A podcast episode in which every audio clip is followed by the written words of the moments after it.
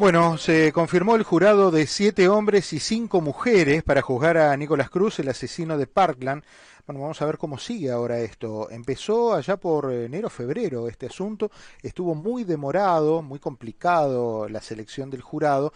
Eh, fue muy tropezado el, proceso y vamos a ver ahora, ya, ya las personas están indicadas, ahora cómo, cómo sigue el asunto. Eh, Rick Díaz, abogado, bienvenido, ¿cómo estás? Muy buenas tardes. Gusto de saludarte. Gracias por atenderme, Rick. ¿Cómo, cómo sigue un proceso como estos? Bueno, eh, eh, so, en este momento lo que tienen seleccionado es lo que yo llamaría el main panel, o sea, el, panel eh, principal de, del jurado, pero todavía están en el proceso. Tengo entendido, quizá ya para esta hora ya lo resolvieron, pero tienen que tener eh, un número, creo que en este caso se acordó o la jueza impuso ocho eh, miembros del jurado alternos. No se le dice generalmente a ningún miembro del jurado en el panel eh, principal o alterno de que si están en un panel o el otro para que no se desinteresen los que se desenfoquen. Eso no es hasta el final. So, eh, seguirá con la selección de los, de los jurados alternos.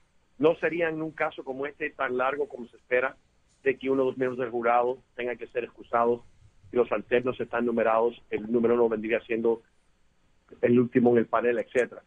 So ese es el proceso a seguir. Um, va a ser igual prolongado, me supongo.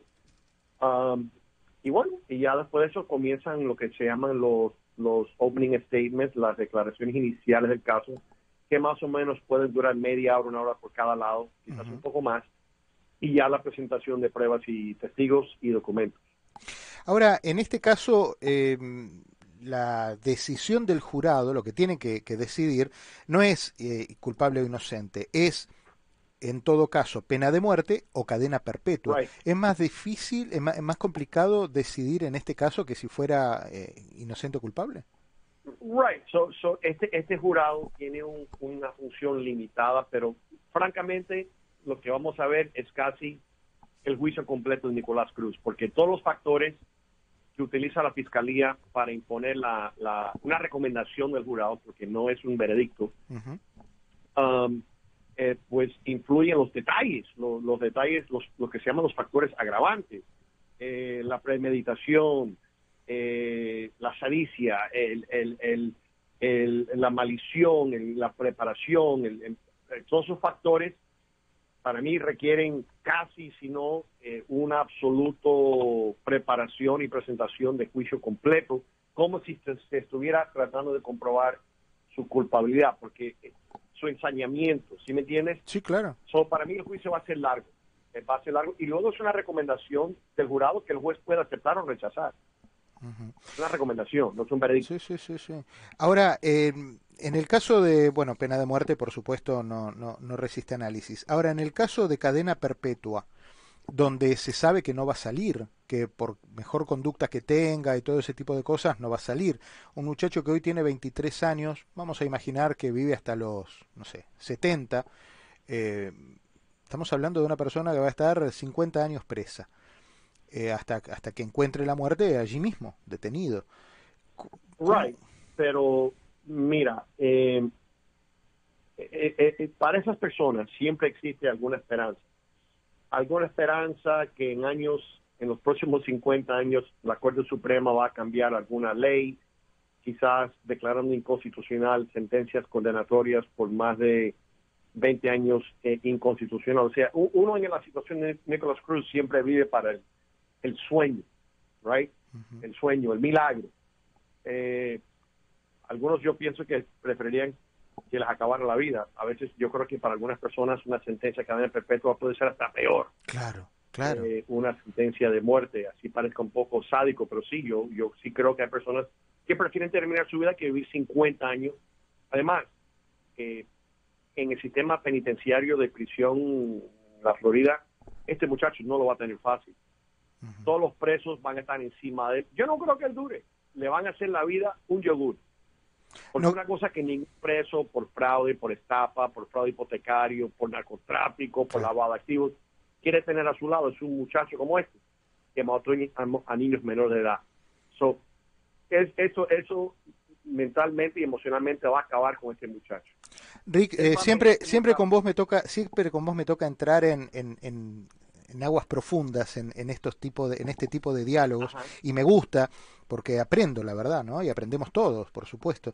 Em, una persona que generalmente se dice que violadores y asesinos, sobre todo de menores de edad, tienen los días contados en la cárcel por la misma comunidad en la que están inmersos. ¿Eso es así? Sí, no, y la historia ha demostrado eso. aunque tú no lo creas, los, presos y los condenados, muchos, no todos, pero la gran mayoría, tienen un código. A los ancianos, a los niños, no se les abusa. Y esto no fue un abuso, esto fue un masacre. Ese muchacho en 10 años o menos va a aparentar que tiene 40 o 50. O sea, le van a caer los años arriba duro, no va a tener ningún amigo en la cárcel. El que se haga, el que se hace amigo del se hace enemigo de los otros. Automáticamente. Para mí lo van a tener que poner en isolación y eso es horrible, porque tiene un tiempo muy limitado, quizás una hora al día en el sol, es vigilado por un guardia por un lado, otro por otro. Él, él, él va a sufrir mucho como se amerita en esta situación. ¿no? Y si un criminal de estos no quiere la cadena perpetua, si prefiere morir, eh, ¿es escuchado su argumento, su pedido? Bueno, uh, normalmente no, y, yo no sé en mi memoria, pero debe de haber algún caso. Es más, creo que hay uno eh, donde la persona pidió que, que, que, que le, le, terminaron la vida, eh, si mal no me acuerdo, hace tiempo atrás. Pero el, juez o la jueza tiene que decir basado en las pruebas, eh, el jurado hace la recomendación basada en las pruebas.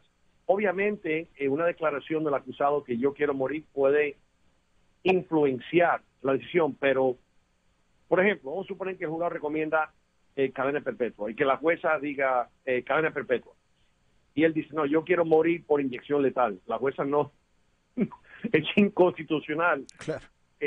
por, porque va en contra de de los factores que hay que considerar, porque eso, eso, el deseo del acusado en que no lo maten o terminar su vida no es uno de los factores que legalmente se tiene que considerar. Ahora, pragmáticamente, claro, si ya el jurado recomienda eh, eh, muerte, eh, inyección letal, y la jueza lo ordena y el, muchacho dice yo también lo quiero, dice, bueno, pues estoy concediendo tu deseo. Claro, y ahí, ahí lo que viene también es el otro lado, el lado de los familiares o el lado de las víctimas, si realmente queda saciada esa necesidad de justicia, porque finalmente aliviaron al, a, la, a, la, bestia de su, de su pena.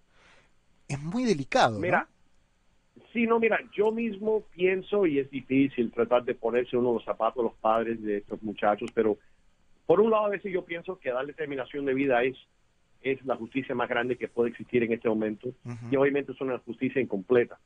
Pero a veces también yo pienso, no, que sufra, que sufra 50, 60 años, que lo violen en la cárcel, que lo maltraten, que le den golpes, o sea, eh, es que ese muchacho es un monstruo y esos los monstruos hay que tratarlo así. O sea, yo sé que suena un poco inhumanitario y personas pueden decir, no, el doctor se enloqueció. No, porque pues, si es mi hijo, si es mi hijo, mi hija, no hay, no hay castigo, no hay tortura eh, que no amerita este muchacho. Yo lo siento, 18 años no importa.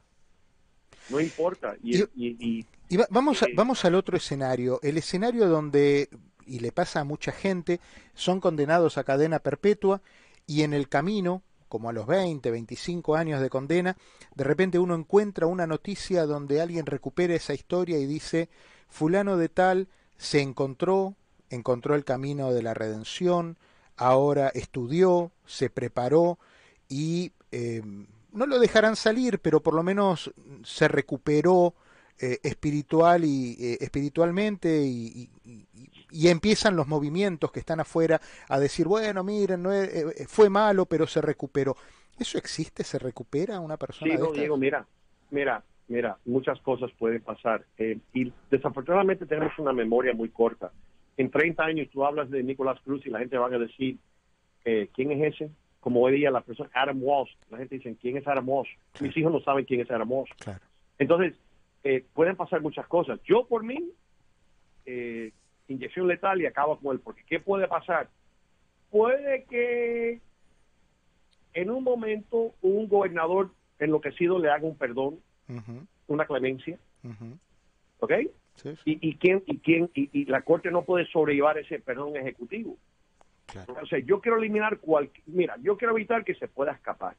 Yo puedo evitar que un guardia lo pueda estar golpeando, este muchacho intervenir para salvarle la vida al guardia, luego que va ante un juez y dice, bueno, ok, eh, mataste a 30 personas, pero salvaste la vida de un guardia, te vamos a quitar 20 años, no 20, te vamos a quitar 10 años de la- de la sentencia. Yo quiero evitar todo eso. Yo quiero evitar eh, que pueda tener una enfermedad letal y a los 40 años morirse. No, no, no, no. ¿Sabes qué?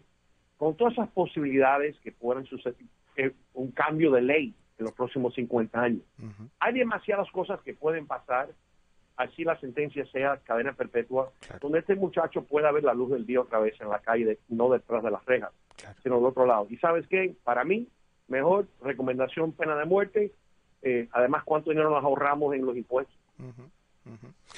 Eh, y aparte vos decís algo muy cierto. En 30 años, eh, los chicos que hoy tienen 20 a lo mejor se acuerdan que cuando eran chicos había un Nicolás Cruz.